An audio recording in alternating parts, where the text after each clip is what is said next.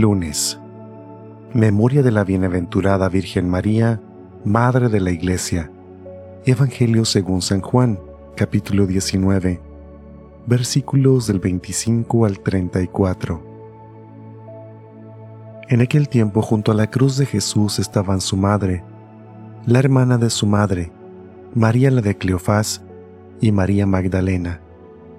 Al ver a su madre y junto a ella al discípulo que tanto quería, Jesús dijo a su madre, Mujer, ahí está tu hijo. Luego dijo al discípulo, Ahí está tu madre.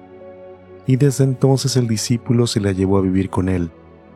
Después de esto, sabiendo Jesús que todo había llegado a su término, para que se cumpliera la escritura, dijo, Tengo sed.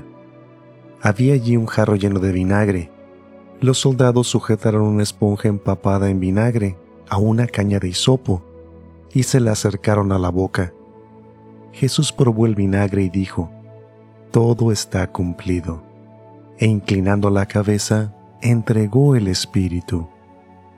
Entonces los judíos, como era el día de la preparación de la Pascua, para que los cuerpos de los ajusticiados no se quedaran en la cruz del sábado, porque aquel sábado era un día muy solemne, pidieron a Pilato que les quebraran las piernas y los quitaran de la cruz.